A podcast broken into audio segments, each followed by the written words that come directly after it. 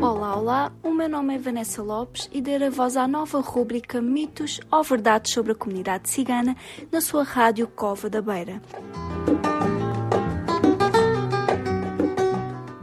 Projeto Par e Passo é promovido pela Beira Serra no âmbito do FAP, Fundo de Apoio à Estratégia Nacional para a Integração das Comunidades Ciganas e apoiado pelo Alto Comissariado para as Migrações.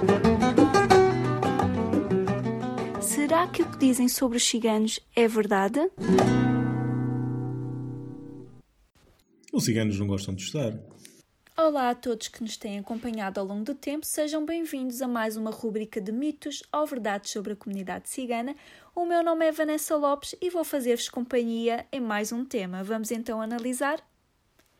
No debate que tivemos sobre educação, falámos sobre este assunto. Tivemos três ciganos licenciados a falar sobre a educação e a formação nas escolas e verificámos que, segundo um estudo que foi feito, era necessário analisar a relação das crianças com a escola, com os pais, mães ou estudantes, quer com os professores com os estudantes ou os professores com os pais. Um pouco confuso. Vamos então esclarecer. 19% das crianças ciganas entre os 6 e os 15 anos frequentavam turmas em que a maior parte dos colegas eram ciganos, segundo este estudo.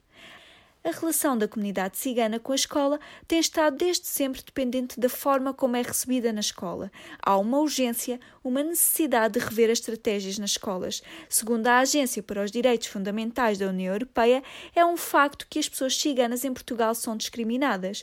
Os alunos ciganos gostam de estudar, são interessados como qualquer criança no seu tempo de descoberta. Apenas precisam sentir que fazem parte. Vamos então ajudar? Este foi mais um tema. Até ao próximo programa.